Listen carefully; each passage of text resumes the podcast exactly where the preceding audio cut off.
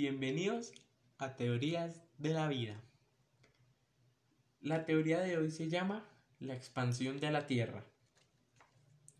En la actualidad, la tectónica de placas explica el comportamiento de la Tierra. Sin embargo, antes de que esta idea fuese ampliamente aceptada en el siglo XX, un buen número de científicos suscribía que la teoría en que la Tierra ha aumentado constantemente de un volumen.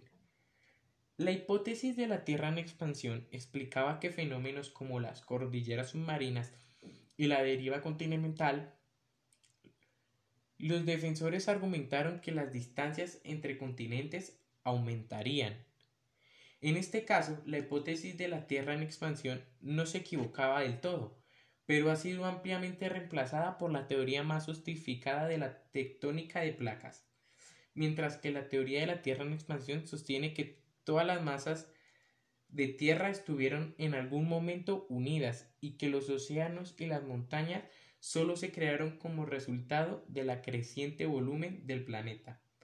La placa tectónica explica el mismo fenómeno por medio de placas en la litosfera que se mueven y convergen debajo de la superficie de la Tierra.